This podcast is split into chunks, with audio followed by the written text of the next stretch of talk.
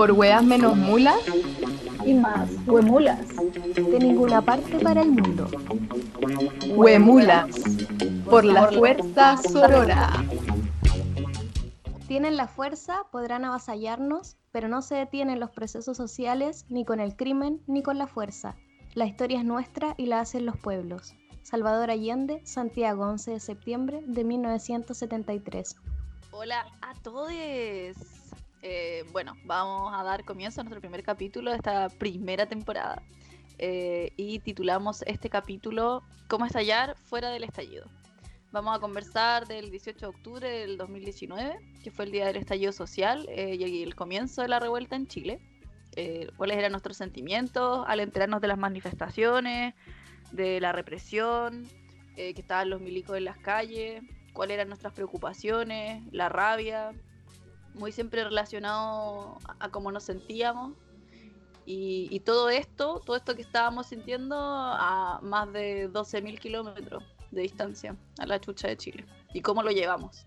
Bueno, y también hay muchos otros chilenos y chilenas que nos tocó vivir, ¿cierto?, el, estallido afuera. Y, creo que este capítulo también lo estamos haciendo por todas esas personas que, les tocó vivir las sensaciones que vamos a comentar hoy. El estallido nos marcó mucho como personas, tanto como individuos, como también nuestra relación de amistad, que empezó un poco en, en todas estas manifestaciones que empezamos a hacer desde acá de Leipzig, eh, en el extranjero, sobre lo que estaba pasando en Chile. Y también creo que, de hecho, este podcast no existiría si no fuera por el estallido, así que es como un poco hacerle honor a eso. Y también pensar que, no sé, que estamos en tiempos de pandemia, en tiempos de confinamiento, bueno, hablando por, por, las personas que están en Chile, y que no hay movimiento social en las calles, pero todos sentimos un poco que se viene un segundo estallido social. Entonces, eh, este, este capítulo también lo queremos dedicar un poco a eso, a, rememorar de cómo empezó todo para, para, empezar un poco a calentar quizás los motores para, para ya un, un segundo momento de, de movimiento social. Después de esta maravillosa introducción de mis compañeras, eh, bienvenidas a todos y todas a Huemulas Podcast. Nos pueden seguir en Instagram, arroba Huemulas, y escuchar en Spotify, Huemulas Podcast. Eh, ahora queremos hablar un poquito de cuál era nuestra visión, cómo veíamos nosotros Chile antes del estallido. A mí me pasa que yo veía como a Chile sumergido en este sistema neoliberal, Em, pero no por opción, sino que por, por, obligación, con mucha rabia a la gente, con mucha decepción, muy conscientes de la, de la desigualdad, pero esto se conversaba muy poco, yo siento. Eh, estábamos todos muy claros las injusticias que estaban pasando en Chile, la injusticia social, la, la mala educación, la mala salud, el pésimo sistema de pensiones y además toda la corrupción que se vio en los últimos años en las instituciones de, no sé, los pacos, los milicos, era como, era una bomba de muchas eh, injusticias y desigualdades que yo creo que estábamos todos muy conscientes, pero muy cabeza gacha, digamos, sumergidos en, el, en este sistema que es neoliberal que solo te hace trabajar como para sobrevivir prácticamente. O sea, ver Chile así fue lo que me ayudó como a tomar la decisión de decir, bueno, como, que estoy un poco aburrida de este sistema, me colapsa todo esto y, necesito como eh, salir de aquí porque no es lo que quiero, ¿caché? Mm, sí, a mí me pasa que veo dos grandes cambios pre y post estallido social de octubre del 2019. Eh, el primero es como, por ejemplo, no sé, que había mucha gente que, que, a ti como persona politizada, por decirlo así, siempre te reconocían como, ah, mira, ella es como la, la, niña que se interesa por política. Y ahora siento que están todos como politizados, por decirlo así. Y eso lo encuentro maravilloso. Y por otro lado, hay otro tema también que, que siento que es muy fuerte, y es que em, muchas personas, eh, sobre todo personas más privilegiadas, veían a, a los capuchas como los terroristas, los violentistas me acuerdo del 2011 mm. sobre todo cuando salía, no sé, había una marcha, por ejemplo las de agosto que fueron súper así como enigmáticas y, todos así como, ¡ay, que salió acá en la marcha! Bueno, obviamente llegaron los pacos al final, pero todos terminábamos súper felices de la marcha, veíamos el Mercurio al otro día y todos los demanes y los capuchas y no sé qué cuestión. Y a todos los que participábamos en ese tiempo eh, era como, ¡ay, qué rabia! Como que se está como dando una mala imagen y la cuestión. Y como que uno lo veía mucho desde el privilegio de ay, malditos capuchas que llegan a arruinar nuestra hermosa marcha pacífica, ¿cachai? Mm. Como porque no había, desde ese privilegio, no había esa necesidad, ¿verdad? Como de, como de actuar desde la rabia. En octubre vi mucho me da culpa en, en Facebook, en Instagram, qué sé yo, como hoy día entiendo por qué los capuchas existen desde siempre. Y así todo, como lo que decía la Dani, el chileno es muy así, ¿no? Como muy cabeza gacha, muy ahí, como aceptando, la vida es difícil, tengo que seguir. Pero era una bomba de tiempo. Era, era la gota, era lo que faltaba, porque cuando te están apretando por todos lados, eh, lo lógico es que en algún momento uno va a colapsar. Así que para mí siento que era súper esperable la respuesta que se tuvo y, y era lo que, lo que tenía que pasar también. Pero faltaba una gotita pequeña de una injusticia más Mm. para que para que se desbordara y para que mm, saliera un sector de la población, que en este caso fueron los estudiantes, a,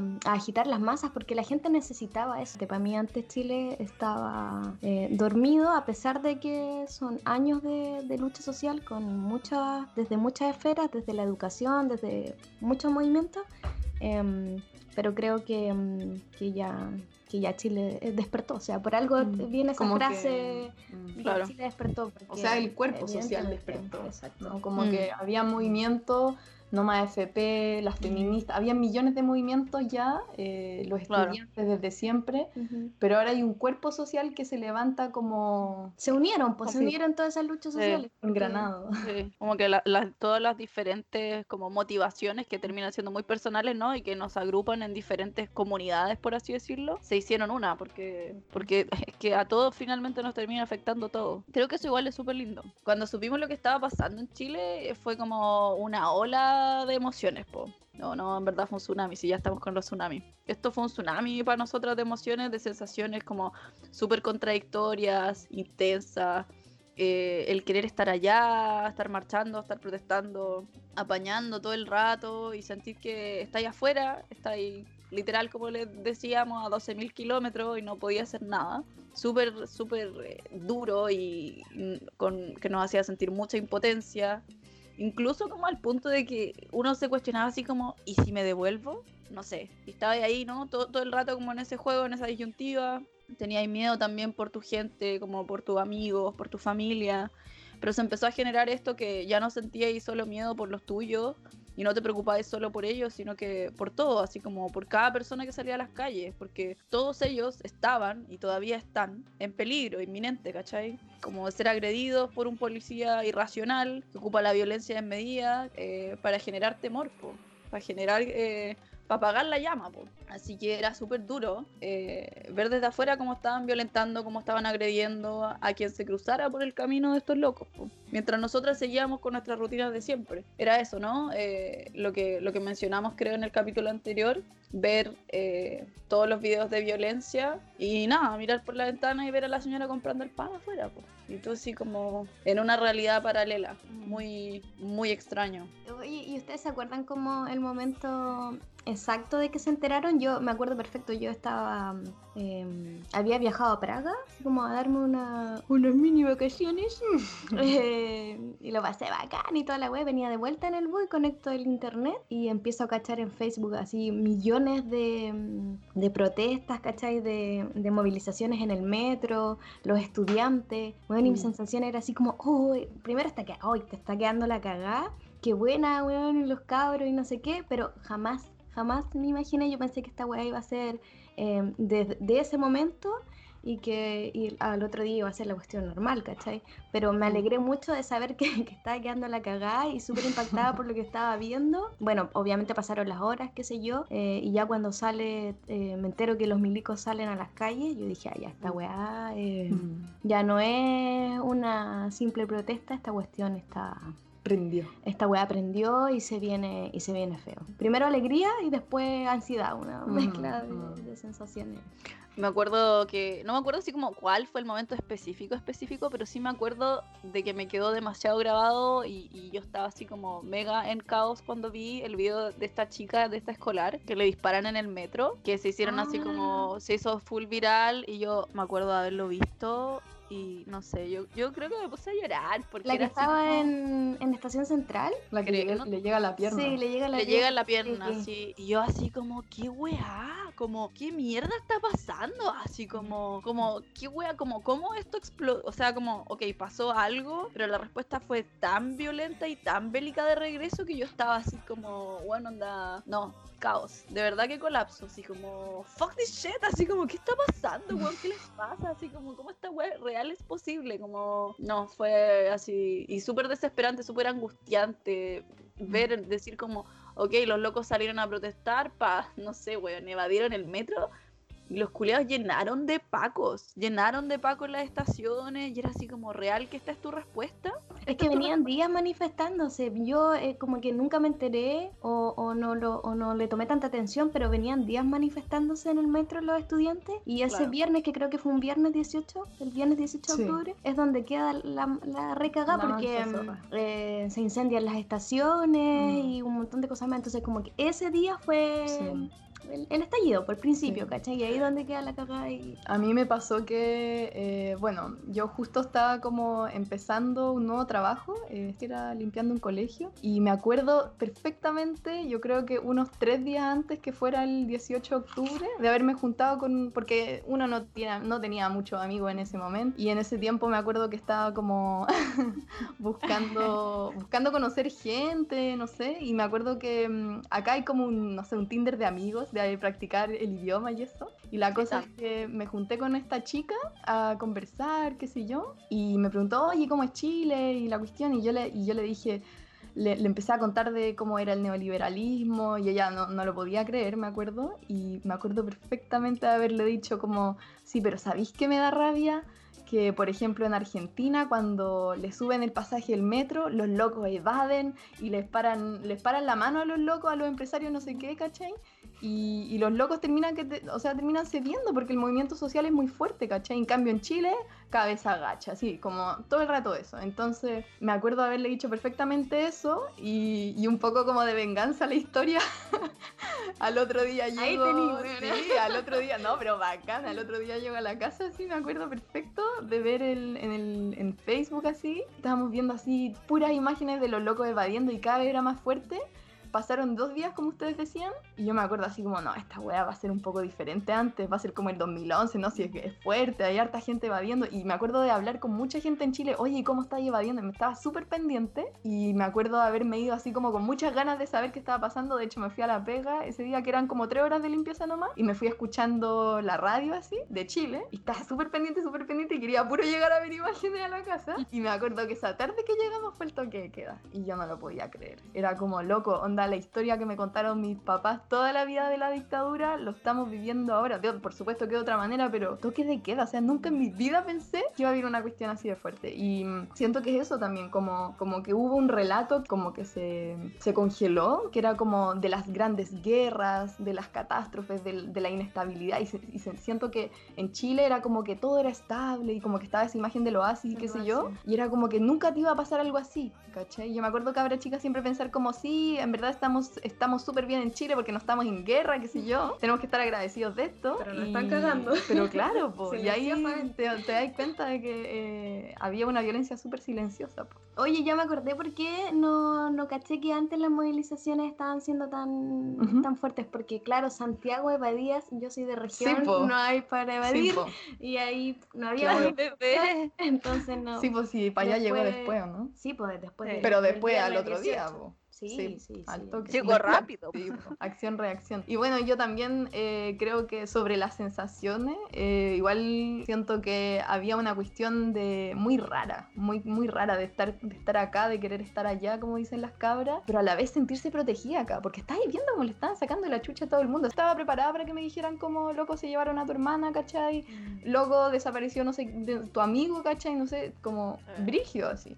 Y era raro estar acá, querer estar allá, pero también también sentirse protegida estando acá, como onda literalmente de que no te iban a matar, y tener mucho miedo. Estuve demasiadas horas viendo el celular, yo creo que a todos nos pasa un poco, y sentía que estaba viviendo en Chile, porque estaba tan conectada con lo que estaba pasando ahí. Y de hecho tengo una anécdota que puede ser como tragicómica, que estaba, me estaba yendo a la pega en Cleta, a otra pega que tenía en ese momento, y me acuerdo de, de no sé, haber salido como en la tarde igual ya no había mucha luz. En ese tiempo ya era como otoño, así que estaba Sí, sí. empe- empezando a anochecer cada vez más temprano y salí sin luces. Estaba andando en bici, no sé qué, y de repente eh, estaba en un lugar así súper oscuro y llegan unos pacos en cleta y me, me- como que me rodearon así. Fue una cuestión de cuerpo súper violenta típica de los pacos y me caí de susto, tenía el corazón en la mano. Te juro que casi me, me hice pipí así, estaba como cagada de susto. Y los locos me estaban hueveando porque yo no tenía luces y querían que yo estuviera como protegida y fue demasiado fuerte como haber visto, haber- haberme visto a mí como tan hecha mierda, como porque unos pacos me estaban protegiendo porque no tenía luces de bicicleta, ¿cachai? Como que sentía que eran pacos de Chile, pero estaban en un contexto totalmente diferente. Y eso fue como, wow, qué heavy como estar viviendo, habitando esto acá, ¿cachai? Esa cuestión siento que es muy fuerte. Y otra cosa que, última que quiero decir, es el tema de, de la energía en el cuerpo, que siento que eh, hay una cuestión súper interesante que pasa en las, en las manifestaciones, que uno grita, que uno se pone con el cuerpo, que uno se mueve, corrís, ¿cachai? Toda esa cuestión que, que uno libera con el cuerpo, esa energía, siento que nosotros la contuvimos caleta, estando acá en, en el extranjero. Siento que eso, esa energía yo la tenía caleta, la sentía así como que necesitaba hacer deporte, ¿cachai? Porque la, la tenía adentro y era como, ¡ay! No podía salir. Y Sí. siento que eso se libera mucho cuando uno va a una marcha, por ejemplo. Sí, de todas maneras, y por eso la angustia también, pues, Mm. primero la preocupación, pero la angustia de cómo sacáis eso que sientes, ¿cachai? Esa rabia, esa pena, esa fru- frustración, eh, si estáis todo el día metido en el celular y no podéis Mm. como verbalizarlo con nadie, ¿cachai? Eso Sí. era como esa sensación. Y es que además, aunque lo podíais verbalizar, por ejemplo, eh, ya, ¿con quién lo verbalizabais? Con tu pololo. Ok, ya, con el pololo que es chileno, entonces él entiende. Claro. Pero el resto del universo no lo entiende. O sea, a mí me pasó conversar con uno de mis flatmates que era es alemán y como que no lo entendía. Y es como, ¿pero por qué actúan así tan violentamente? Y yo así como, porque la gente está enojada, porque nos han metido, weón, o nos han cagado toda la vida, ¿cachai? ¿Qué esperáis? Y el tipo como, bueno, pero protesten pacíficamente. Ah, y como, eh, no, eso no sirve. Eso Ándala, sirve solo en tu país. weón. Ahí anda, anda a dar weón. flores. ¿Qué te pasa? Con Ah, la bueno, violencia no recalcar- van a conseguir nada. Ándate la chucha, esta wey que quemar.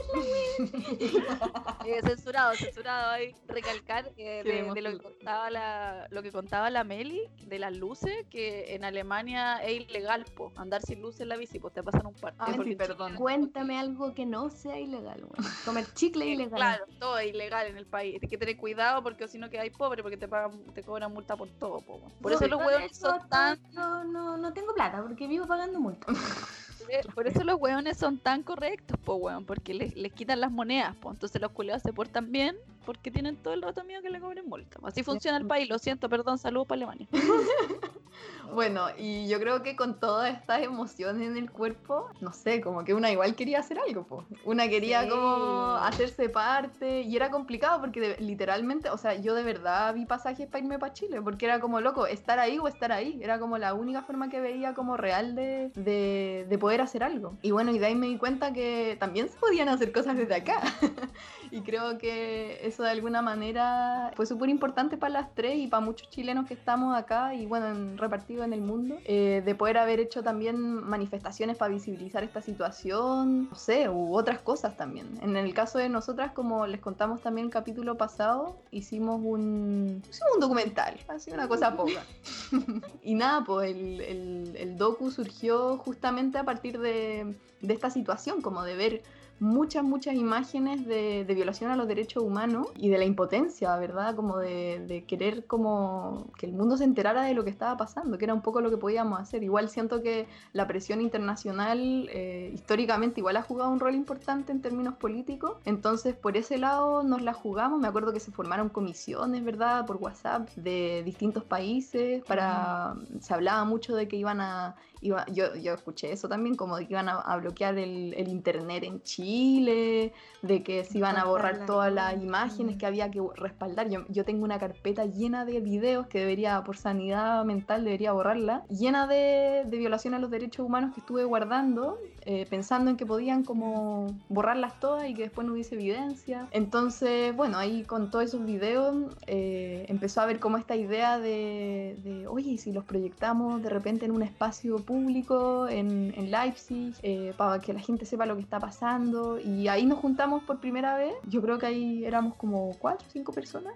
cabras, que nos juntamos como para hacer alguna, algún material audiovisual. Y nada, pues en ese momento igual fue como, ya, ok, hagamos un video. Y también ahí nos imaginamos un poco la puesta en escena, como de estas imágenes en la mitad de la calle. Fue como, no, pues no podemos hacer esto porque va a pasar la gente. Bueno, también pensando que van a pasar niños, ¿cachai? Eh, o personas que pueden ser más sensibles a estas imágenes y, no van a tener chucha idea de dónde es esto, no van a saber qué, por qué la gente se está manifestando con tanta rabia, quizás hasta lo van a encontrar, como decía el amigo de la, de la Javi, ¿verdad? Como una mala manera de, de manifestarse, qué sé yo. Entonces ahí surgió la idea de hacer como algún material que explicara como todo esto que estaba pasando en Chile, como un poco el trasfondo, el contexto político. Y ahí nos pusimos a hacer video. Y ahí nació. Porque eso, eh, eso creo que era súper importante cómo abordarlo, cómo mostrar esta violencia, porque necesitábamos que la gente supiera que lo que estaba pasando era violación a los derechos humanos, así de frentón. Pero ¿a qué público está dirigido? A los alemanes. ¿Cómo son los alemanes? Entonces había que ponerlo en contexto contexto, pensar en eso, pensar eh, a, a, quién se lo íbamos a mostrar y cómo se lo íbamos a mostrar, porque lo que queríamos era que fuera bien recibido y que la gente mm. se interesara. Entonces, para eso no tenéis que empezar a mostrarle así violencia, violencia, violencia, violencia, porque no lo van a entender. Mm.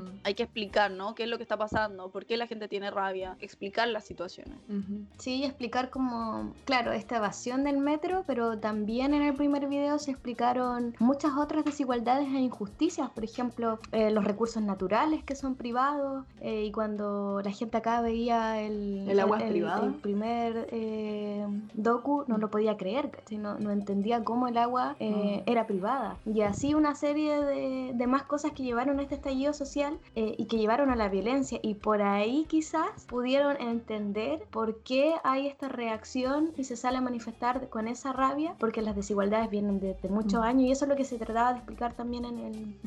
En el primer en el primer documental. Y además del documental antes de que partiera todo esto hicimos como organizaciones también, nos juntamos en concentraciones. Me acuerdo como haber eh, organizado una de las primeras concentraciones y como que una, una loca me apañó, la Vane, que ahora vive en, en Dinamarca. Eh, y ahí hicimos como el, el, evento en Facebook y, todo, y llegó a, llegaron muchos chilenos y me acuerdo que, ¿sabes? Nadie habló, digamos, por delante ni dijo nada, pero entre todos conversamos, escuchamos música chilena y fue como una catarsis para todos. Y de ahí para adelante se armó la Asamblea de Chilenos en Leipzig y de ahí hemos venido haciendo concentraciones hicimos hasta una marcha, bailamos cueca, un montón de cosas que como que nos hacían sentir que mmm, votar todo esto que teníamos como guardado de la rabia, la pena, la frustración sí. y todo. Como y era, era súper bueno igual como, o sea, la recepción que había en Chile de todo esto, siento que era igual como un apañe, era como un, un gesto de apañe para ellos. Mucha gente en Chile nos escribía como, ¡ay, qué bacán! Como que se me llena todo el cuerpo que está cansado, se me llena de energía al ver como todo lo que están haciendo en el extranjero. Igual salieron caleta de cosas así, conciertos, callejeros, como en distintas partes mm. del mundo. Oye, sí, eh... eso, eso es súper importante mencionarlo. La red de, de, chilenos en el extranjero todavía existe y todavía mm. se mueve y todavía se organiza y está haciendo cosas todavía y hay gente de muchos países como organizando y haciendo eso. A mí personalmente me pasó que yo venía a este viaje, mm, a eso, a viajar, ¿cachai? Como a conocer, a, a sacar mi cabeza un rato de lo que estaba haciendo allá y cuando pasó el 18 de octubre se me fue toda la mierda, así no sé, mm. quizás a, a, más personas le pasó lo mismo, sí, yo como totalmente. que me, me, concentré y volví como mi vida a esta cuestión, ¿cachai? A,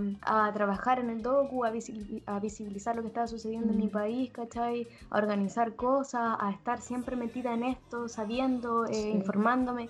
Eh, como que eh, seguir conociendo el viaje se me fue a la, sí. chucha, como que no. Sí, Volví mi cabeza a esa a esa sensación de estar viajando, ¿cachai? Sí, me acuerdo de, de haber hablado con el Nico, que fue el chico que editó el, el docu, y me decía así como, Mel, igual necesito hacer algo como que tenga que ver con lo que está pasando en Chile, porque ya nada tiene sentido. Todo dejó de tener sentido desde que fue el estallido, y, y como que es, es verdad, tú estás ahí como, no sé, querías leer un libro, y era como, ya, sí, voy a hacer algo diferente, y empezaba a hacerlo, y era como, no puedo. Como, necesito como volcar mis energías a esto. ¿cachai? A mí me pasó en un momento con uno de los clientes que tenía a los que les limpiaba la casa, que me acuerdo de haber empezado a explicarle y como era tan frustrante porque cuando el otro no, no ha vivido o no, ha- no se ha criado en el contexto en el que tú te criaste, la empatía como que ya tiene igual un límite, ¿no? O sea, como que la persona puede tratar de entenderte, pero no va a tener los mismos, las mismas sensaciones, el mismo sentir. Y me acuerdo de, de como estar contándole y así, onda, me puse a llorar porque era así como, y ahí como aspirando así mientras llorabas. Onda, muy, muy triste la weá, pero, pero era muy así, ¿no? Mencionar también que el docu eh, éramos, fuimos un equipo de cinco personas, un colectivo, la, la Marty y el Nico, que sin ellos, sin ellos, nada de esto hubiera sido posible. Un beso. Un beso. Un abrazo para los cabros. Beso, abrazo. Beso y abrazo. Apruebo. un mensaje, un mensaje subliminal ahí como que, ah, como que no quiere la cosa. Pasa que nos empezamos a, a agrupar y, y los chilenos nos empezamos a concentrar ya con más frecuencia y ya se armó una asamblea de chilenos en Leipzig y ya teníamos reuniones y organizaciones y actividades semanales y ya la cosa tomaba ritmo.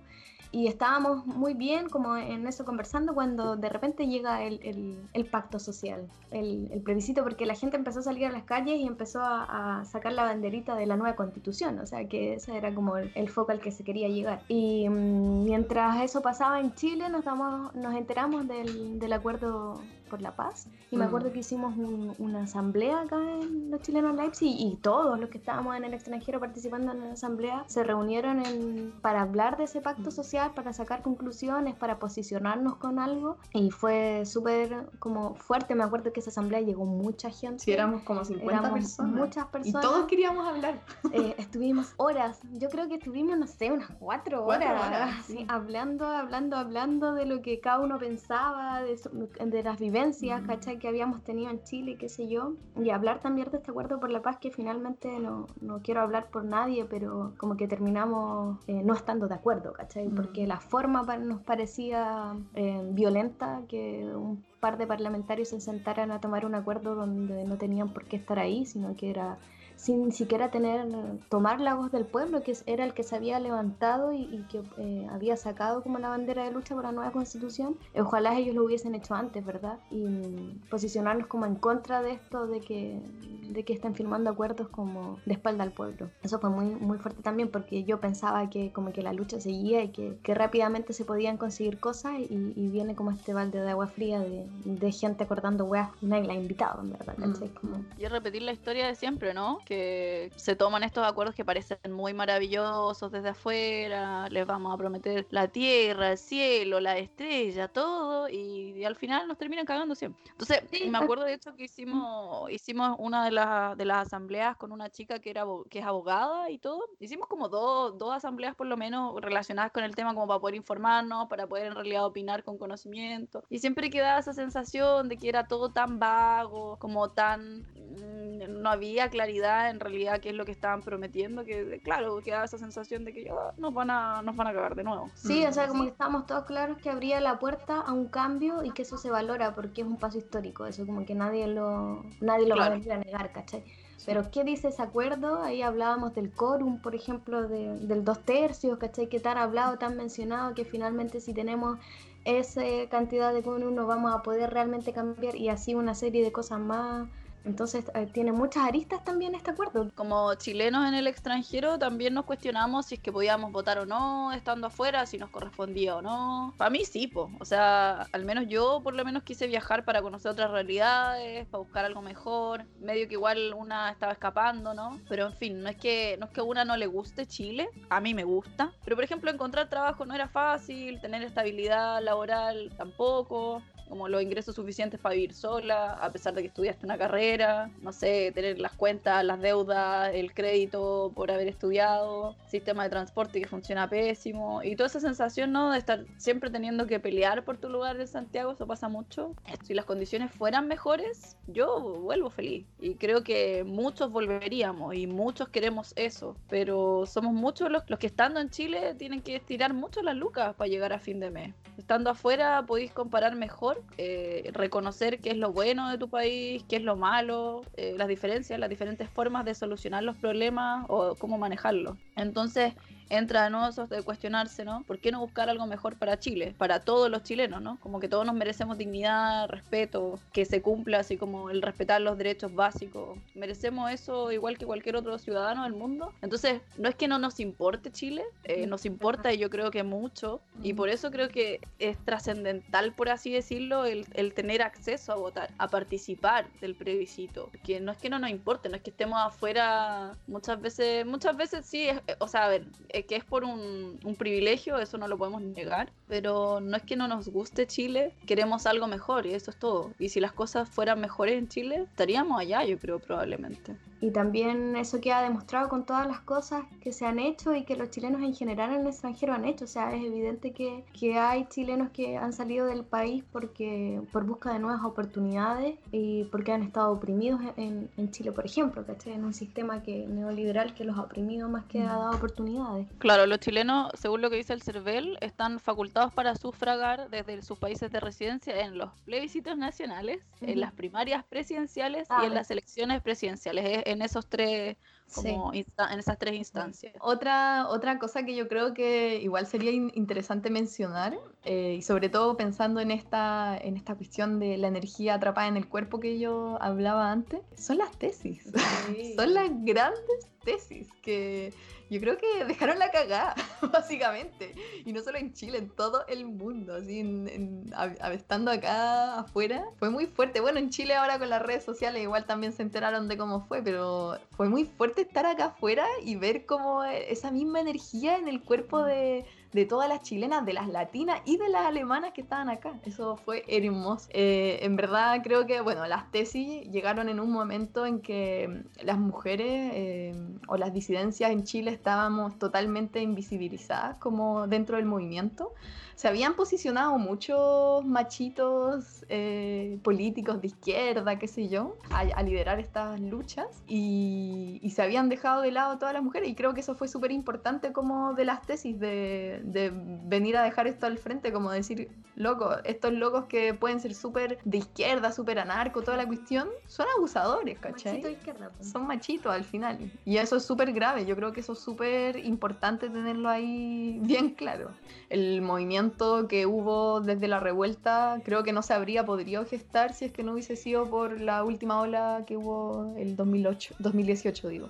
¿Qué vino a hacer las tesis? Yo creo que esto, como de poner el cuerpo, de gritar, de verbalizarlo y, que eso llegara a todo el mundo. Fue, yo creo que de verdad muy potente, una cuestión que hasta el día de hoy se me erizan los pelos cuando veo los videos. Una de las consecuencias más fuertes que tuvo las tesis, bueno, además de, de darle como una revitalización al movimiento que estaba como también justo en esa época de verano, ¿verdad? Que se hablaba que se iba a dormir el movimiento, que iba a renacer en marzo y no sé qué, como que las tesis hizo que eso no, que no se detuviera. Yo creo que eso fue como súper importante. Pero también una gran consecuencia fue la, la segunda ola de Funas, porque el 2018 hubo una gran ola, me acuerdo. Eh, pero ahora ya fue una cuestión así como estallar, como estallar encima del estallido, ya como una cosa demasiado fuerte. Sí, creo que eso es- fue súper importante para muchas cabras, para muchas señoras también, como cantar esta cuestión en las tesis senior. Tesis senior que fue Sí, esa cuestión fue impactante. impactante histórica fue fue Sí, Muy y también para muchas mujeres en el extranjero fue muy fuerte también como verbalizar eso de esa manera que de repente en los, en los procesos sociales de otros países como, no sé, España, por ejemplo, o pensando, no sé, en quizás otros países de Latinoamérica que quizás no estaba este tema tan ahí en la palestra como en Chile y de repente gritar, claro, el violador eres tú, eh, Sí. es muy fuerte para ellas, porque, no sé, o sea, me imagino yo que debe ser fuerte para ellas de como usar esas palabras tan directas, que de repente son conversaciones que, como, ustedes no están listos para esta conversación, una cosa así. Bueno, pero eso no, no- en Alemania con las tesis también. Las Sí, la última que cuando, hicimos. Cuando hicimos la intervención, eh, las chiquillas también nos decían que el, el texto les parecía eh, Violento. violento, que decirlo, ellas nos decían que mm, para mí decirlo eh, me, me- me causa un daño emocional, así como... Sí. Y fue muy impactante escuchar Sí, eso, fue como, sí. wow. O sea, probablemente hay, hay mujeres que, que nunca lo han verbalizado, que nunca lo verbalizaron y que quizás cantando las tesis fue la primera vez que lo verbalizaron. O sea, yo creo que eso es así como una catarsis, como un momento y además que no lo estás no lo estás diciendo sola, lo estás diciendo acompañada con un montón de mujeres. Sí, Eh. Creo que es súper así, súper poderoso, súper potente, terapéutico, como siempre, ¿no? Desde esta como, siento desde esta acompañado, desde esta red que se genera entre mujeres, de contención súper linda, que termina siendo súper emotiva, pues, súper eh, significativa. Siento que tiene como esa cuestión dual de que es algo súper fuerte y es algo como que es dañino igual. O sea, o sea, siento que igual empezar a hablar de abuso, de violaciones, es como doloroso, obviamente. Eh, al final te sana de alguna manera, pero cuesta y es difícil y duele. Entonces tiene esa cuestión como de repente estar en un círculo de mujeres o bailando las tesis y decir como, weón, qué bonito esta wea, como, puta, no, weón, es terrible, estamos hablando que, que nos han violado a todas, ¿cachai? Pero a la vez como, mm, es hermoso, es hermoso poder sanar juntas porque al final Es igual eso, te juntas. determina, claro, como, darte como mujer. que, que Mm. lo que viviste tú lo vivió la de al lado y la de al lado. Y, y- y es terrible darse cuenta que Sí. muchas lo hemos vivido, mm, em, pero lo bueno es que estamos juntas. Sí. Eso es Eso como, es y yo creo que hermoso. eso es como un... Es la diferencia que hay ahora, porque Sí, eso ha y- sido así siempre, que las mujeres siempre han sido eh, abusadas, violadas, Exacto. invi- invisibilizadas, pero ahora estamos juntas y, y nos damos cuenta de eso. Yo Y, creo que y eso, por eso es la esto diferencia. de las tesis eh, marca un precedente mundial, ¿cachai? Quiere decir que en todo el mundo está pasando que las mujeres, bueno, históricamente han sido oprimidas, ¿cachai? Entonces a todas les hace mucho sentido este texto, ¿cachai? Mm, Y por eso lo Sí. salen a verbalizar en muchas partes del mundo. sí. La primera vez que hicimos la, la performance, eh, siento que fue como por nosotras, por las chilenas que Mm. estábamos acá, como que queríamos también gritarlo, cantarlo. De hecho, fue como una semana después de la performance original, si es que no me equivoco. Y ahí lo hicimos con la misma ropa, así bien provocativa. Hasta era invierno. No ser invierno con lo que y, se pudo, en y verdad. se puso y se puso a llover también fue Se puso muy a llover. Cuando estábamos el violador eres tú y ¡pah! y Dios ahí que también es hombre nos hizo nos llovió entera y la segunda vez eh, yo creo que siento que fue como por las cabras de acá de Alemania Sí. fue como bueno ahora hagámoslos para visibilizar todo lo que está pasando con el patriarcado acá también en Alemania Sí, las cabras Y- en solidaridad también, Sí. yo creo que eso era- es mucho su, su Mm. sentir, en solidaridad con lo que vive Sí, eh, el feminismo en Chile. Sí, y ahí fue súper bonito igual como todo ese proceso de ponerse de acuerdo, como de, porque ahí lo hicimos con ropa negra, que es una cuestión yo creo mucho más alemana de verlo como desde, desde el luto, no sé. Se cambió el texto Eh, alemán Sí, se también. cambió el texto. Bueno, y la tercera vez es la que dice la Dani, que, que ya lo hicimos hace, hace poco, hace como Dos- un mes, yo sí, creo, sí. una cosa así. Y ahí también, así, ahí fue como el gran tema, yo creo que fue como, no sé, eso fue como en un en contexto de, de una marcha como que se hizo como en solidaridad con la situación pandemia. Eh, estaba en el bloque queer y feminista y ahí lo hicimos también. Y, y no sé, y en ese contexto siento que fue como más polémico, así como que habían cabras que nos decían así como, pucha, a mí me da como nervio cantar esto, verbalizar esto de esta manera, porque Sí. se me violenta y para nosotros es como loco, te están violentando a ti, no, no tú al patriarcado, amiga. Sí, nos están violentando, amiga. Em, ¿Habrá Chile eh, cambiado después de este, de este estallido social? Eh, yo quiero citar a, a Mabel, que es una activista sindical que fue la que, em, que fue parte de Chile No Revolte. Y ella dice que nos hemos aprendido a entender, a reconocernos como pueblo. Y yo creo que lo más valioso de todo, de todo este proceso tiene que ver con eso, con que Chile recobró algo que había perdido y es la empatía. Y yo creo que mm, Mabel tiene mucha razón en sus dichos. Yo creo que Chile sí cambió después del estallido y recobró muchas cosas, entre ellos la empatía, la unión y la fuerza por querer cambiar las cosas. Sí, a mí igual personalmente me representa un montón sus palabras. De hecho, creo que es como, no sé, quizá uno de los extractos así como favoritos personalmente, que es cierto. eh, Y después ella dice, ¿no? Como el volver a, el, conversar con el vecino, el salir con los niños al parque, el tener tiempo para, para disfrutar de esos pequeños momentos que estaban, estaban prohibidos de alguna forma o estaban negados por, por la rutina que se llevaba, ¿no? De trabajar las ocho horas diarias o quizás más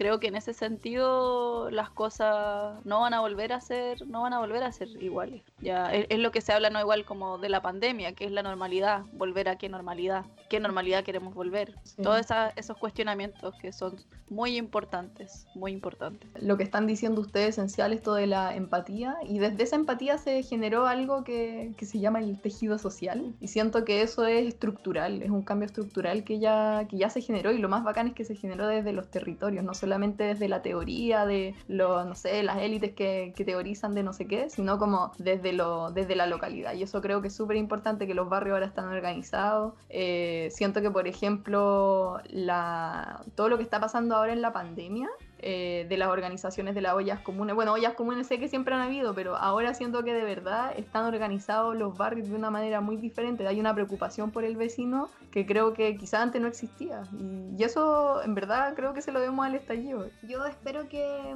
que harta Chile en realidad, pero no creo que se alarme la gente que, no escucha. No, no, es literal, amigos.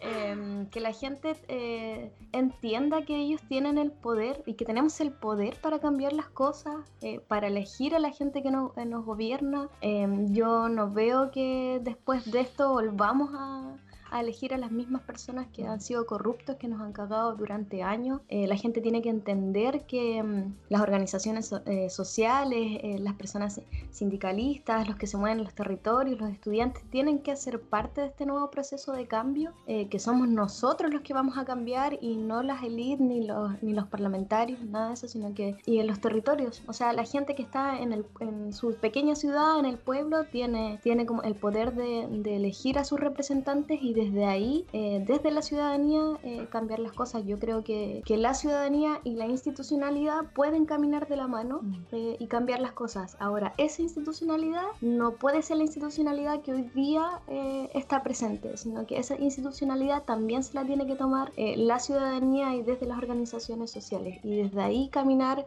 con la gente para, para cambiar. Nos preguntamos igual con, la pandemia y todo, lo relacionamos con la revuelta. Estamos sí o sí, bueno, están en Chile sí o sí en cuarentena, entonces, ¿qué va a pasar? ¿Qué va a pasar con la revuelta después de la pandemia? Y a mí me da la sensación, que es más que una sensación, de que igual el gobierno se está agarrando de la pandemia a full para cansar aún más a la gente y quebrantar el espíritu de lucha, para agotarnos emocional, tal y físicamente, eh, porque así es más fácil controlarnos. Y yo, yo siento eh, que, que en parte, en parte funciona, funciona esa medida, ¿no? De agotarlo, pero por otro lado, unos, mira, unos se van a cansar y otros le va a reavivar aún más eh, esta llama, va a reavivar la rabia y, solo siento, solo siento que solo estamos esperando que esto termine para retomar la revuelta, como un, un break obligatorio, no queda de otra, pero pero creo que está esa energía ahí. Sí, y además que como dices tú, como eh, el gobierno le sirve como esta pandemia para haber cambiado las cosas, para haber hecho mejor las cosas, ¿cachai? Pero se vuelve a equivocar, weón, si son muy weones, se vuelven a, a, tropezar, se vuelve, es que bueno, derecha, porque, weón, no han hecho ninguna ley, ¿cachai? Que, que pueda realmente dar una ayuda a los y las trabajadoras de Chile. No han hecho nada para que realmente solventar esta crisis económica. Solo las medidas que han implementado es solo que la gente se tenga que eh, hacer cargo de las crisis con sus propias platas. Y a mí eso me parece indignante. Y, y la gente está en su casa comiendo rabia, porque eso es lo que está haciendo. Y esta cuestión va a ser, o sea, si lo de 18 de octubre fue algo potente histórico, esta wea que viene, yo no sé, no sé hermano en qué vayamos a terminar. Así. Yo lo único que digo es que me vuelva a Chile, ya tengo todo mi, mi casco, toda mi wea. viene vida no, pero de verdad yo creo que lo que se viene va a ser, va a ser muy fuerte, va a ser algo histórico, va a ser algo muy doloroso también, mm. fuera de, broma, pero es algo que es necesario porque es importante, porque es importante cambiar Chile. Y para eso que de una vez cambie Chile. Yo voy a decir que me voy de este panel porque no hay hombres y creo que creo que como Boris por niña. No, yo me paro y me voy, me paro y me voy. La digamos. Tenía que hacerse famosa con alguna No, wea, pues. No podía quedarse callada, caballero.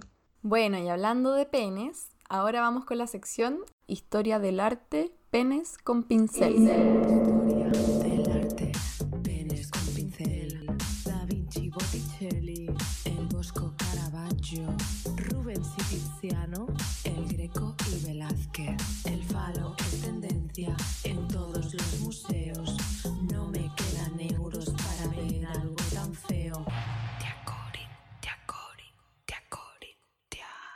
Hoy vamos a hablar del monumento a Baquedano que se ubica en el centro neurálgico de la revuelta en la capital, la Plaza Dignidad. Creo que todo lo que vamos a hablar hoy tiene su origen en el concepto de patrimonio, que viene del latín y significa patri, padre y monium recibido, lo recibido por línea paterna. Entonces la pregunta del millón es, ¿tendrá el patriarcado algo que ver con esto? Bueno, obviamente que sí. Y para explicarlo creo que es importante eh, remontarnos a la antigua Roma, donde había una institución jurídica del derecho romano que se llamaba patria potestad y estaba encargada de explicitar el poder que tenía el padre sobre sus hijas y sobre su esposa y esclavos. Bueno, y claramente fue este el sistema que llegó también con la colonización desde el Imperio Español a América. Si hablamos de patrimonio cultural, nos referimos a todo lo que nos pertenece como cultura, o mejor dicho, lo que nos identifica. Pero como vamos a ir viendo, no es que como ciudadanos elijamos lo que nos identifica,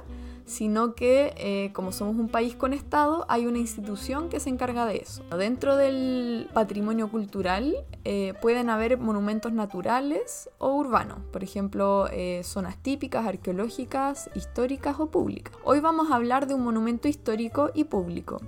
Y sería importante precisar que los monumentos son, por decirlo así, elementos icónicos que son parte de la construcción de un ideario de nación que por supuesto se genera desde grupos hegemónicos, que son básicamente hombres de, clase alta. Y la palabra monumento también, eh, bueno, viene del latín, del monumentum, eh, que podría traducirse como recuerdo. Y que en el caso de los monumentos públicos vendrían a ser obras erguidas para rememorar algo. Y bueno, en el caso del monumento de Baquedano, al igual que cualquier otro monumento público, tiene una connotación dentro del territorio en el que se ubica en la ciudad. En el caso de- del de Baquedano, está al lado del río Mapocho y pensando en el siglo XIX era una proyección del Santiago fundacional hacia Oriente y también como punto de confluencia de las grandes avenidas, algo así como una rótula. Y por supuesto un punto de contacto entre clases. ¿Verdad? Ahí está todo pasando. Y bueno, nos podríamos preguntar quién fue Manuel Baquedano y por qué tenemos una escultura de este personaje en el centro neurálgico de la capital hasta nuestros días. Bueno, Baquedano fue, en pocas palabras, un político y militar chileno y, por decir algunos, algunos datos históricos, eh, en 1851 y en 1859 confrontó unas revueltas populares que hubo en contra de Manuel Montt y desde 1869 estuvo durante siete años atacando al Gualmapu para quitarle las tierras a los mapuches. Durante la Guerra del Pacífico fue el jefe del ejército en Arica y Tacna y dirigió las batallas de Miraflores y Chorrillos. O sea, fue como el gran triunfante de la Guerra del Pacífico, donde los chilenos violaron a las limeñas e hicieron saqueos e incendios. Y como si todo esto fuera poco, en 1891, para la guerra civil, cuando se enfrentaron los partidos del Congreso conservadores contra Balmaceda, Baquedano apañó a la oligarquía, que estaba guiada por los ingleses, y asumió además como presidente interino, evitando así que hubiese una revolución. O sea, un antirrevueltas y terminó con la vida de millones de peruanas, eh, bueno, peruanos, bolivianos, mapuches y obreros. Así que no, no sé, no nos está cayendo muy bien este milico parece. Pero estoy segura de que nada de esto me lo contaron en el colegio, lo tuve que aprender sola. De hecho, me acuerdo que siempre nos pintaban la guerra del Pacífico como la gran guerra en que ganamos, en que salimos heroicos. Y no sé, bueno, seguramente por eso sigue hasta hoy la escultura de Baquedano en ese lugar como tan simbólico como la Plaza Dignidad. Bueno, hablemos de la Plaza Dignidad. Primero, eh, como desde 1875, eh, tuvo el nombre de Plaza La Serena, Luego, desde 1892, que fue para los 400 años de la llegada de los españoles, eh, tomó el nombre de Plaza Colón. Terrible porque se rememora como directamente la masacre eh, hacia los pueblos indígenas. Y después de 1910 se llamó la Plaza Italia porque eh, habían regalado un monumento eh, para celebrar justamente el centenario de la República. Aunque igual, no sé, empezaba a pensar que lo que cambió desde la independencia fue que en lugar de que los españoles fueran los que guiaban el país, empezaron a ser los cuicos. Ay, ay, ay. Sobre el monumento, podemos decir que está conformado por un plinto que fue realizado por el arquitecto Gael García y una escultura que hizo Virginio Arias, que fue fundida en 1927 en la Escuela de Artes y Oficios y se inauguró el 18 de septiembre en 1928 por el dictador Carlos Ibáñez del Campo, el mismo tipo que creó Carabineros de Chile durante un levantamiento obrero. Ojo ahí. Baquedano eh, está montando diamante, eh, sí, así se llama su caballo, super bling bling. También hay unos bajos relieves que son una técnica escultórica para representar imágenes en los muros. Esto se hace rebajando el muro y tallando las figuras que sobresalen ligeramente del fondo, con lo que se obtiene un efecto como 3D. El bajo relieve que se encuentra en el plintio del monumento representa las batallas de Chorrillos y Miraflores que fueron unas batallas en 1881 dentro de la eh, Guerra del Pacífico, donde Baquedano, por supuesto, fue triunfante. Bueno, muchas veces los artistas se inspiran en modelos, fotografías u otras imágenes, por ejemplo en pinturas, para hacer sus obras. En este caso, eh, pareciera que por las posturas de Diamante, el corcel, y de Baquedano, eh, Virginio Arias, que fue el escultor, se habría inspirado en una pintura que voy a subir al Instagram para que la puedan ver, de Giovanni Mochi, más conocido como Juan Mochi, que fue un pintor italiano que dirigió la Academia de Pintura durante la Guerra del Pacífico. En 1931 se trasladaron los restos de un soldado desconocido de la misma guerra del Pacífico que habían sido recuperados del campo de batalla en Tacna en 1900. También se incluyó la figura de un soldado y una mujer que sostenía una guirnalda de laureles y copigües, que es la, la flor nacional. Es muy fuerte la violencia simbólica de la historia del arte en tanto que las mujeres son mayoritariamente representadas como algo y no como alguien, o sea, como una alegoría, en este caso probablemente la gloria, mientras que el hombre es alguien. Es como que la historia del arte te está diciendo a ti como mujer que no puedes llegar a ser alguien. El soldado obviamente también es desconocido porque tampoco pertenecía a la élite, a la que perteneció Baquedano. Entonces clase y patriarcado una vez más juntos. Ay, ay, ay. Sobre la tumba del soldado se erigió una lápida en la que se refieren al hecho histórico como un triunfo del heroísmo chileno. La figura de Baquedano mira hacia el oeste. ¿Será que mira al Océano Pacífico o será por el Cerro Huelén, donde fue fundado Santiago? Entonces la gran pregunta es, ¿Qué pasa con estas esculturas, con estos monumentos, en un contexto como el que estamos viviendo? Porque, por ejemplo, en Temuco se derribó la estatua de Pedro de Valdivia, el conquistador que buscaba esclavizar al pueblo mapuche, y en Arica, una escultura de piedra en honor a Cristóbal Colón también fue destruida. Y también eh, ha pasado mucho que se grafitean eh, las esculturas. Yo creo que ya sea derribar o intervenir estas esculturas tiene que ver con querer como reescribir la historia desde una rabia que viene como de la guata, con la que mucha gente quizás sin saber siquiera estos datos históricos pudieron haber dado una señal de rabia y de no sentirse representado con estos hitos. Si ya se han construido nuevos símbolos como el negro matapacos, por ejemplo, ¿le dará la institucionalidad algún espacio a estas nuevas figuras?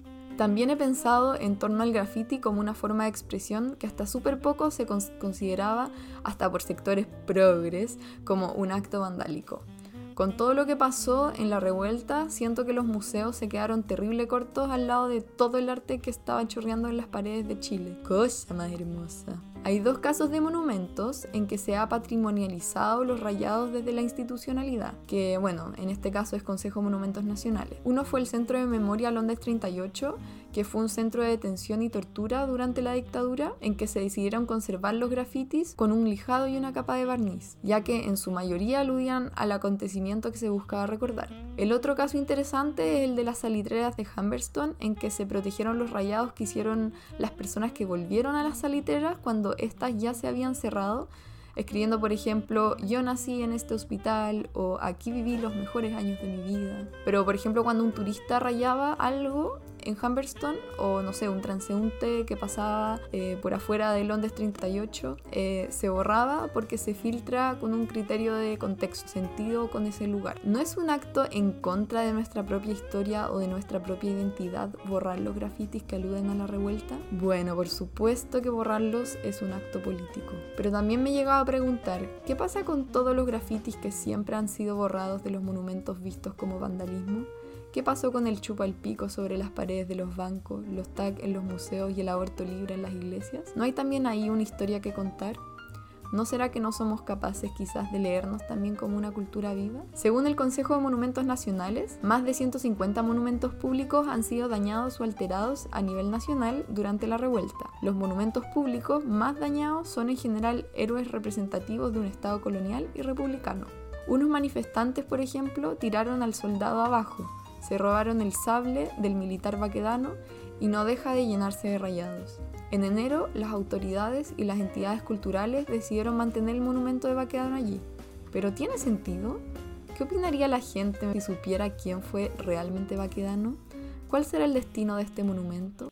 Quiero agradecer a mis papás que trabajaron en el Consejo de Monumentos Nacionales durante toda mi adolescencia y que por lo tanto durante las 11 me hicieron reflexionar un montón en torno a estos problemas. A Lisa Flora Boinma por su investigación sobre las esculturas en los espacios públicos en Chile y a Gabriel Muñoz por su estudio en torno a la figura política de Baquedano. Le quiero dedicar esta sección a Diamante y bueno, a todos los caballitos montados por milicos y pacos que sufren toda una vida, a los peruanos, a los bolivianos, a los mapuches y a las mujeres y niñas violadas detrás de esta sanguinosa historia. Bien Cóndor fue Baquedano, así que una vez más, menos Cóndor y más huemulas. Ya, muchas gracias a la Meli por esta sección de artes que personalmente me parece maravillosa y un súper aporte. Me encanta haberla escuchado y espero que, que la disfruten ustedes también. Em, un par de cosas en relación a lo que la Meli habló, em, sobre todo desde el del creador de, de, los carabineros, que es Carlos Ibáñez del Campo, que igual es un, un personaje bastante siniestro dentro de la historia. Y creo que en la actualidad me surge más que la duda, creo que es súper importante cuestionarnos eh, el rol que cumple esta institución de, dentro de nuestra sociedad y lo importante que es reformarla o básicamente terminar con ella, sobre todo después de este estallido social donde han sido parte protagonista de la violación a los derechos humanos eh, sistemática.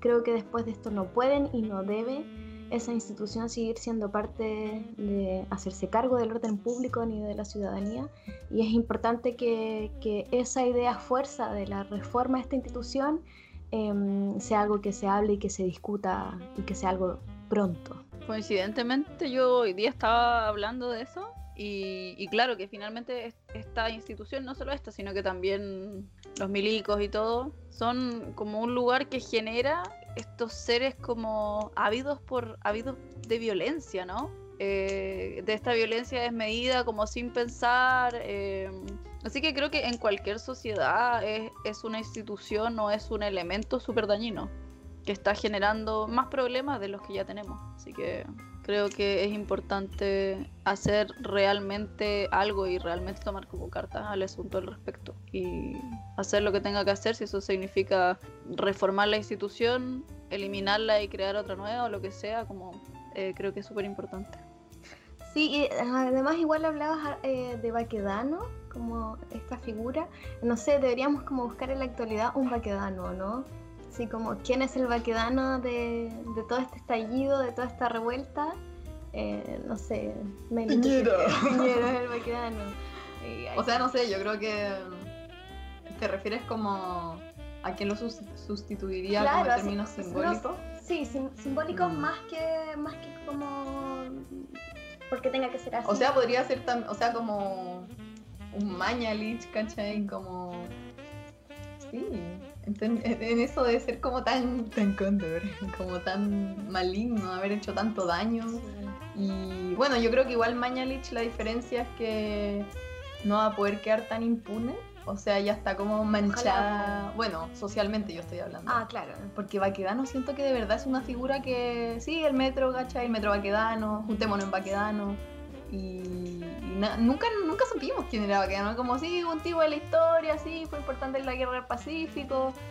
Pero no sé, siento que Piñera y Mañalich ya socialmente con el estallido afortunadamente no van a poder ser nombres que, que van a quedar impunes socialmente. Eso creo que es súper importante. O sea que no van a invadir las calles de, de las Mm. ciudades como lo, lo está haciendo Baquedano. Y lo otro súper interesante que me parece es que eh, explicar o entender el por qué, eh, el por qué se, mm, la gente en, en las manifestaciones se va a, la- a los monumentos y los termina derrocando. Eso es súper importante entenderlos, que ahí hay una rabia, hay, hay algo más profundo que solo como llegar y, y, y- y lo destruir porque o lo romper. destruyo porque lo destruyo, ¿cachai? Sino que eso tiene una historia y esa historia tiene que ver con, con muerte, con eh, injusticias, con desigualdad, Mm. con genocidio, con un montón de, Sí. de weas muy macabras y Que se y- siguen replicando. que se hoy siguen replicando y, y como derrotarlo, derrocar esas, esas em, estatuas, ¿cachai? Como para la gente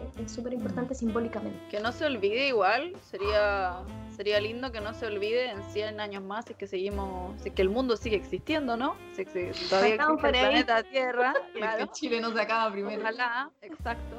Eh, que no olvidarse, porque al final toda la, la cagadita de Baquedano se olvidó, no está en el colectivo, no está en el consciente ni en el inconsciente de la gente. Entonces, que no se nos olvide lo que las cagaditas de Piñera, que no se nos olvide las cagaditas de Mañalich, de Rosas, de todos. po. Creo que ahí, mantener, mantener esas cosas presentes, latentes. No, no se nos va a olvidar. Hay mucha gente escribiendo, mucho material saliendo. Yo no creo que esto se vaya a olvidar. No, yo tampoco. Afortunadamente. Muy bien, ahora vamos a nuestra sección interactiva.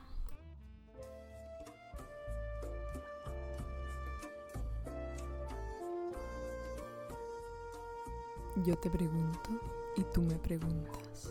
Pregúntamelo todo, bebé.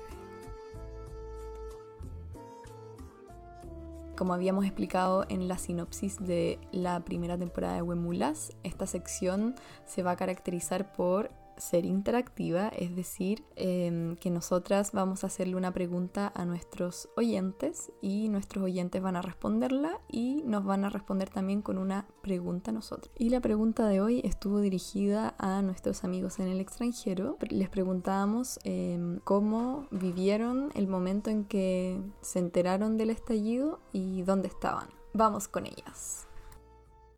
Pienso que he estado esperando por la revuelta en Chile desde que me inicié políticamente, eh, que la gente se activase, que se cansase de tanta injusticia y que quisiera cambiarlo todo. Me encontraba en Leipzig, en Alemania. Fue un momento muy, muy confuso, creo, porque había demasiadas informaciones en distintos medios, comunicación con los amigos, compañeros, eh, y me sentí muy, no sé, al principio muy sorprendido, pero sobre todo también muy feliz por ver lo que estaba ocurriendo, mucha expectación, eh, también preocupación por la, la salud de la gente que uno quiere allá, eh, pero sobre todo muy esperanzado. Les quería pedir que comentasen algún momento que hayan vivido aquí por parte de la, de la gente que habita en Alemania, que les haya producido, que les haya conmocionado en relación con eh, la revuelta en Chile.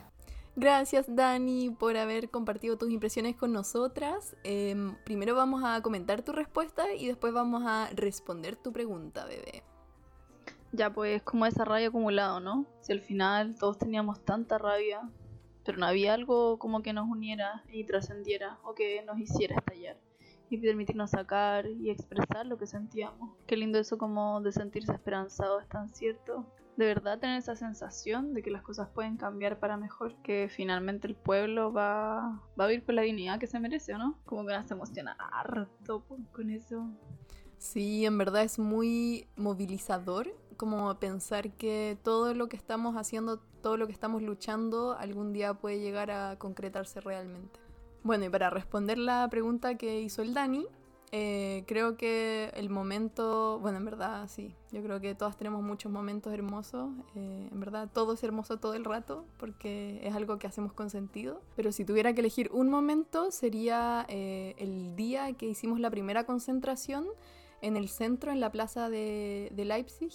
eh, y fue ese momento como de estar llegando en Cleta y ver como la multitud a lo lejos con banderas eh, y sobre todo esa cuestión de oh, despertó escucharlo así de atrás Eso fue hermoso, en verdad. Creo que eso lo, lo voy a re- recordar por siempre. Eh, Dani, respondiendo a tu pregunta, eh, tengo varios momentos, pero yo creo que el más, más emocionante y memorable fue cuando hicimos la- las tesis por segunda vez, cuando con- se convocó a, a compañeras de alemanas.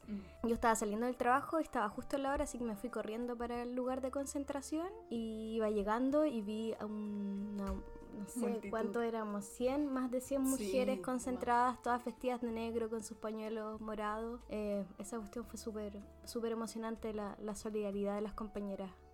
Creo que a mí lo que más me, me impresionó fue cuando hicimos una de las actividades en Alemania, específicamente el Solivar, y podía ver realmente a los alemanes que asistieron que de verdad les, les interesaba informarse sobre lo que estaba pasando y sentir eso, sentir que a ellos no les era indiferente como nuestro dolor o nuestra lucha y sin importarnos lo distinto que fuéramos, trataban de empatizar y de informarse, de participar, de ayudar. Para mí eso creo que fue una de las cosas más significativas, como el no sentirse solo, ¿no? Ahora vamos con el audio número 2 de Pau. La verdad que pensando eso, cuánto esperé a que ocurriera la revuelta en Chile, eh, siento que lo esperé todo el tiempo y al mismo tiempo jamás. ¿Por qué? Porque creo que ya había perdido la esperanza. Creo que nuestro país mm, estaba muy lejos o infinitamente lejos de, de, reventar de la forma que reventó. Eh, siento que la organización social y la revolución simplemente iba a llegar hasta el paro de profesores o no FP o ese tipo de manifestaciones, pero nunca hacer una demostración de dignidad tan fuerte y tan intensa como se hizo. Eso, yo, yo había perdido la esperanza, yo creí que nunca iba a pasar, yo creí que, que nunca el pueblo chileno iba a golpear la mesa con la fuerza que lo hizo. Así que cuánto tiempo lo esperé, me parece que, que la respuesta es que no es que no lo haya esperado, sino que había perdido la esperanza. ¿Dónde estaba? Yo estaba en Coimbra, Portugal.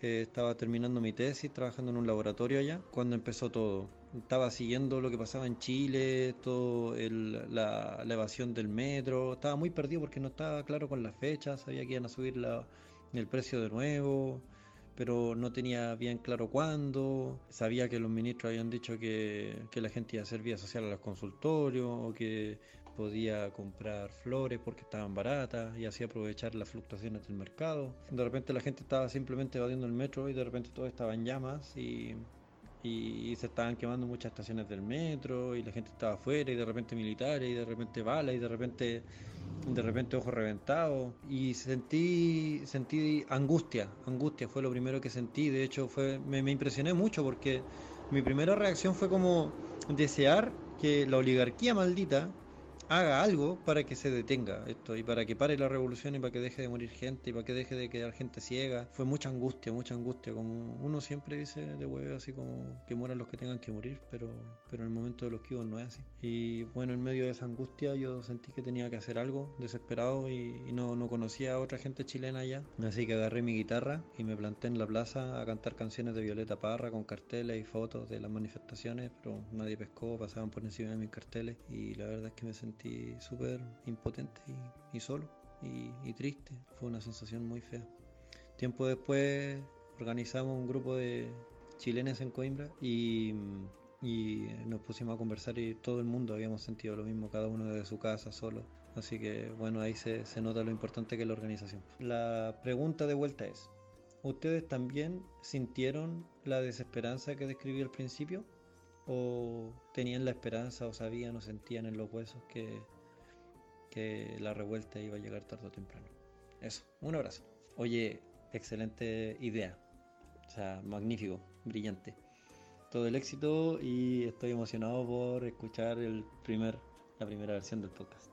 Que todas las demandas, que todos los grupos con sus diferentes demandas se hayan unido en pro de una sola lucha fue algo súper inesperado y hermoso, ¿o no? Como dice Pau, nadie lo esperaba.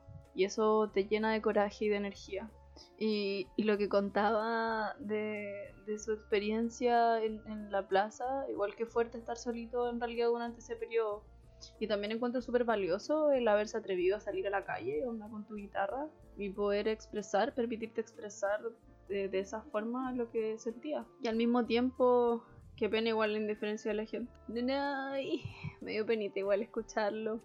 Porque me imagino haber estado yo sola como en ese proceso sin la chica. Y hubiera sido aún más difícil, como que ya era más difícil. Ya era difícil estar solo además, como que lo hacía aún más difícil, así que otro nanay para, para Pau. Y con respecto a la pregunta, yo honestamente jamás pensé que iba a pasar. Como que era una idea loca en mi cabeza, así. Y tenía como. Me imaginaba cosas que podían pasar, así como. Que no puedo mencionar porque. ah, me van a. Me van a filtrar. Pero sí creía que era súper necesario, solo que jamás lo esperé, porque no lo veía venir. Y, y mucho menos estando fuera de Chile. Em, yo creo que cuando era más pendeja en la universidad. Ah, ahora pues ya la adulta, pero ya. Cuando estaba en la universidad y en el colegio, yo creía profundamente que iba a venir la revolución. O sea, yo pensaba que como que nos íbamos a organizar como en los tiempos de, del chicha, así como de, de la unidad popular y que la cuestión barrial y yo estaba convencida de que eso iba a pasar. Y todo el rato estaba hueveando a mis compañeros en la universidad. Tuve todo primer año hueveando a mis compañeros de la universidad que, con que la revolución y la revolución. Primer año en la universidad yo estuve militando, de hecho, en el Partido Comunista, toda la cuestión, así como muy brígida. Y nada, yo creo que una decepción por el- los partidos, por el sistema político, que viví muy desde adentro, eh, me hizo tener una decepción profunda por la institucionalidad, entonces empecé a creer en otras formas de, de organización. Yo creo que eso igual nos ha enseñado en la revuelta, como pensar en que hay nuevas formas eh, más directas, como más del cotidiano, más de, de los detalles de cómo nos relacionamos, que pueden llegar a cambiar de verdad la realidad o que son como esos verdaderos granitos de arena a los que nos referimos clichémente. Oye, Meli, ¿y mm, le hacían caso a las bases el, el Partido Comunista, no? La pregunta del año. Eh, pucha, no, según mi experiencia, al menos en la Universidad de Chile estaban las decisiones súper tomadas y te hacían creer que existían las bases, Sí, esa weá es típica. Pero, pero, pero no. pero no. pasa en, en todos los Sí, partidos. en todos los partidos. Es que ese es el tema de los partidos políticos, pues sí, es, el problema de la jerarquía, yo creo en general. Sí, de la, es que además que la jerarquía está tomada por las élites o los weones que Mm. medios intelectuales Sí. que Y siempre son y hombres. siempre son weones Y suelen ser violadores, y suelen Sí, ser también, abusadores de poder en todos los sentidos y bueno, Sí. un gran etcétera. Oye, eh, muchas gracias al Pau por su audio, eh, por participar en la sección. Em, yo me emocioné muchísimo cuando contó su experiencia con la guitarra tocando Violeta. Sí, Em, fue muy emocionante. una lágrima. Sí, de todas maneras. Em, y para responder a su pregunta, yo personalmente, em, yo había perdido la esperanza, yo tengo que reconocerlo. Eh, por algo también decidí viajar. 2006, la revolución de los pingüinos, el 2011 también el movimiento estudiantil, el movimiento No Más FP, eh, el tsunami feminista, pero entre medio son, son cosas que son muy motivantes, que te motivan, que dan esperanza, pero entre medio también tanta injusticia, tanta desigualdad, tanto, mm, tanto pico en el ojo, digámoslo así, ¿o ¿no? Sí, tanto esto como de ver movilizaciones pacíficas ah, con todas las creatividades dadas como Había y por haber. haber y, y nada, pues no pasaba nada. Sí, eso como que yo había perdido la esperanza con que, con que la gente en verdad empezara a, mm, a revolucionarse, a, a- a exigir, a exigir. Eso era lo que me pasaba, que veía que estaba todo tan plano, que nadie decía nada, que todos estábamos cabeza gacha trabajando sin, sin cuestionándonos, sí, porque había mucho cuestionamiento, sobre todo de, las de las injusticias y las desigualdades. Pero sin tanta acción, sí, puedo decir que, que personalmente la esperanza sí la había perdido, pero la recuperé. Llegó para quedarse. Claro. Y nuestro último y tercer audio. Yo soy hija de chilenos nacida en el extranjero, en Alemania, y puedo contar que yo no me esperaba el estallido social ahora. Me alegré mucho, em, digamos que al comienzo me asustó porque lo primero que nos llegaron fueron las noticias oficiales, sea noticias sobre saqueos, sobre violencia.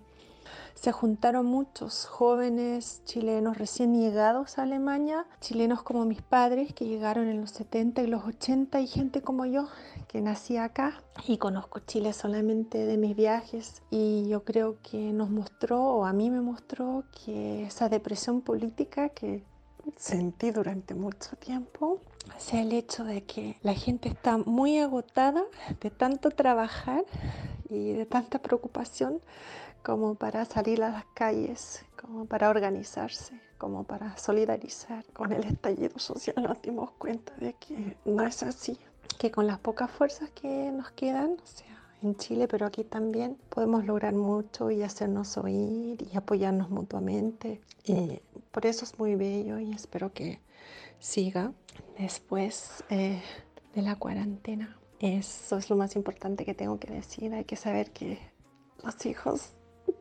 disculpa, que los hijos de chilenos nacidos en el extranjero, muchos tenemos una relación muy cercana con Chile porque nos han hablado tanto del tiempo de Allende y después del golpe y de la violencia estatal que vino después. Que como que hay mucho interés político desde siempre, pero también mucha impotencia de ver que durante tanto tiempo en Chile y en muchos otros países del mundo, en Alemania también, la injusticia social se ha convertido en algo totalmente normalizado y de que hay muy poca justicia histórica y mucho cinismo. Y entonces el estallido social yo personalmente lo viví como una liberación y me ha dado mucha fuerza y mucha esperanza y es algo maravilloso.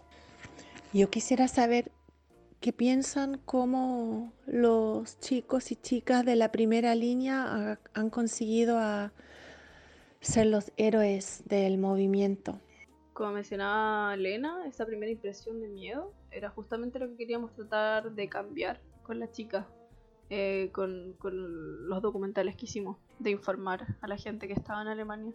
Porque la mayor parte de la información estaba súper manipulada y al final terminaba ensuciando el movimiento y desvirtuándolo, distorsionaba todo lo que estaba pasando. Eh, se mostraban solamente, claro, los destrozos, los desmanes, los saqueos, cuando no se entendía ni el contexto, no se entendía qué era lo que había pasado y viéndolo desde el extranjero siempre parece como una reacción exacerbada porque no se entiende que son países que viven muchas más dificultades económicas. Y, ay, eh, me emocioné igual escuchándola, eh, porque creo que todos queremos que esto siga, que no se apague la llamita, que logremos como esta dignidad en el diario vivir, el respeto. Para mí, para mí es como que chorree para abajo también, entender igual que todos somos valiosos en este engranaje y quienes movemos el país somos los más chiquititos al final, somos más, somos más cantidad y, y creo que somos súper resilientes aparte y muy importante entender eso y que sea parte de- como de la cultura por así decirlo de la conciencia colectiva creo que es, es algo que a mí me gustaría mucho que pasara Eh, muy emotivo el, el audio de Elena, eh, me emociona mucho todo lo que dijo. Quiero rescatar también el hecho de ser chilenos y, y estar en el extranjero, que la ent- gente entienda también que, que cuando se sale del país no se sale no, no queriendo saber nada más lu- de, ese lugar, sino que todo lo contrario, todos estamos afuera por distintas razones, pero, pero todos hemos vivido las injusticias del sistema y las desigualdades del sistema. Y cuando supimos del estallido estando acá, eso nos llegó, llenó perdón, de, de orgullo, de esperanza y, y de alegría. Y, y también lo sienten así las personas que han estado muchísimos años fuera de, de Chile, porque no te desconectas nunca del país del que vienes. Eh, y cuando pasan cosas como, como esta revuelta, eh, te hacen vibrar y te hacen. y es esperanzador, como decía Elena en el audio. Sí, por otro lado también pensar que hijos de exiliados eh, vivieron con este mito de, de Salvador Allende, de la Unidad Popular, en que se estaba construyendo un Chile verdaderamente justo y todo ese proyecto de un día a otro se fuma con mucha violencia y esa violencia la cargan todas estas personas que tuvieron que escapar. Entonces creo que eso es muy fuerte como para un niño eh, crecer con esa historia. Y no olvidarte de eso, porque naciste en otro país, pero, no- pero no te olvidaste, la historia está, está ahí. Nanaicito, Elena, muchas gracias por compartir tu- tus palabras, tus sentimientos con nosotros. Fue hermoso.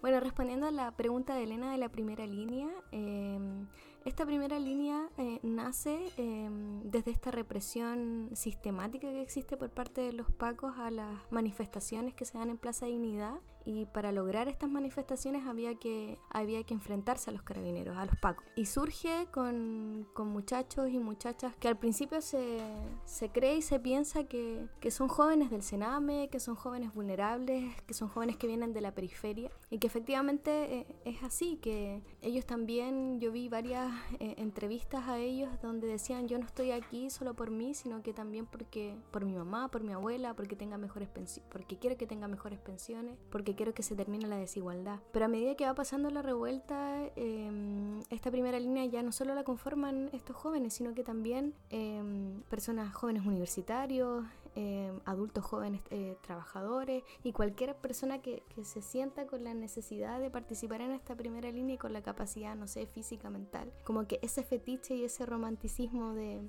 personas vulnerables defendiendo eh, las manifestaciones queda ahí y da paso a, una primera línea conformada por, diversos ciudadanos y diversas personas. Ahora vamos a dar paso a una sección maravillosa que es la más rica de todas. Bueno, porque las otras no se comen, ¿verdad? Pero esta me encanta porque mm, vamos a ir a chanchar ahí rico. Y dale, Javi, con tu sección de recetas. Levántate, buen flojo, alguna weá, alguna weá. Que ya son muchos siglos de no hacer nada, de no hacer nada. Levántate, buen flojo, alguna weá, alguna weá. Que ya son muchos siglos de no hacer nada, de no hacer nada. Quiero comer vegano, pero barato. Seitan chicha de manzana, cosa más buena, cosa más buena. Quiero comer vegano, pero barato. Seitan chicha de manzana, cosa más buena, cosa más buena. Ya bueno, chiques, hoy día eh, una receta robada de internet de las cocineras metaleras. No sé si las conocen, si no las conocen, conózcanlas porque su vida va a ser aún mucho mejor de lo que ya es. eh, o si no es tan buena, va a ser mejor, no sé. Eh, eh, son una- unas chicas que tienen este, esta página y suben todas las recetas son veganas. Así que el día de hoy día vamos a compartir esta receta que es de pan de lentejas. Pan de lentejas. Sí, no sé, quizás no suena tan rico, pero la lenteja ahí como que es importante, ¿no? La legumbre. Así que vamos con los ingredientes. Son 250 gramos de harina. En la receta dice harina integral, pero si usted le puede poner harina blanca, ah, póngale blanca.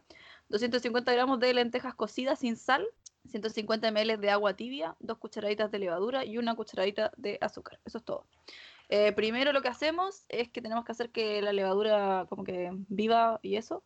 Entonces ponemos azúcar en la mitad de- del agua que tenemos y agregamos la levadura, tapamos y dejamos reposar por 10 minutos. Si funcionó y como que la levadura se activó, lo que tiene que pasar es que se duplica esta cantidad de agua que tenemos y eh, que genera como una espumita. Eh, si no pasa esto, entonces hay que hacerlo de nuevo. eh, hasta que pase eso, ¿no? Después lo que hacemos es moler las lentejas con lo que nos quedó de agua, la mitad del vaso, y cuando ya tenemos como esta pasta media homogénea, agregamos la harina y el agua con la levadura. Hacemos esto que molemos las lentejitas con una mini pimer y con la juguera, con lo que usted tenga. Y después ya tenemos, estamos listos, amasamos, amasamos, amasamos, amasamos y amasar el rato. Y después separa la masa en bollitos, le da forma, lo pone en la lata del horno y le hace así como unos cortecitos, le pincha el pancito, lo tapa, lo deja reposar por 30 minutos en un lugar tibio si su casa es muy helada, me prende el horno, me prende todas las cosas y para que ahí, para que suba el pan. Y después está casi listo, lo hornea durante 25 minutos a 180 grados en su horno favorito. Y listo, ahí tiene. Bueno, bonito y barato. ¿Quién no tiene lenteja en la casa? O sea, lenteja, harina, agua, azúcar, levadura. Ya levadura yo no tenía nunca, pero hay que comprar levadura nomás. Muy bien, veganito. Ya, bueno, entonces ahí, si es del pancito de lenteja, nos cuenta, nos etiqueta, lo sube a todas las redes sociales para que todos nuestros radio escuchas ahí eh, vean su foto, nosotros la compartimos y así, pa, pa, pa, follow me, follow you y todo eso.